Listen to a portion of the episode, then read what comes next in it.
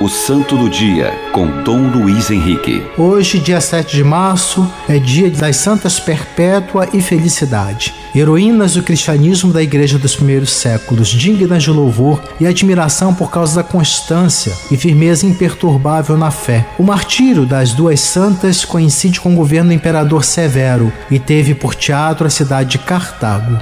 Perpétua, de família nobre, contava apenas 22 anos. E Felicidade era de família menos nobre, jovem casada, achava-se no sétimo ou oitavo mês de gestação quando o juiz romano a citou perante o tribunal. O pai de Perpétua, assim que soube da prisão da filha, sem demora procurou e tratou de afastá-la da religião de Cristo. Porém, ela declarou-se cristã e, como cristã, havia de morrer. Poucos dias depois, recebeu com outras catecúmenas o santo batismo. Na véspera do julgamento, teve outra visita do pai, o qual pela segunda vez tentou mudar a resolução da filha. Mas ela manteve-se firme e respondeu àqueles que o questionavam: Onde está a felicidade? O juiz perguntou. Para a felicidade. Essa respondeu: Neste mundo ela não existe. Interpelada sobre sua origem, a família informou: não tenho pai nem mãe, e os meus companheiros de martírio que veio junto de mim são os meus parentes mais próximos. Já Perpétua, ela não se curvou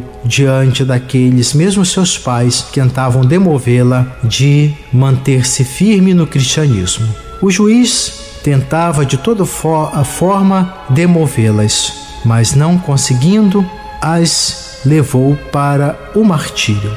Assim, nós temos o exemplo dessas grandes mulheres que hoje são lembradas pela firmeza, pela fidelidade e a coragem de permanecerem firmes como discípulas de Jesus Cristo. Santas perpétua e felicidade, rogai por nós. O Santo do Dia, com Dom Luiz Henrique.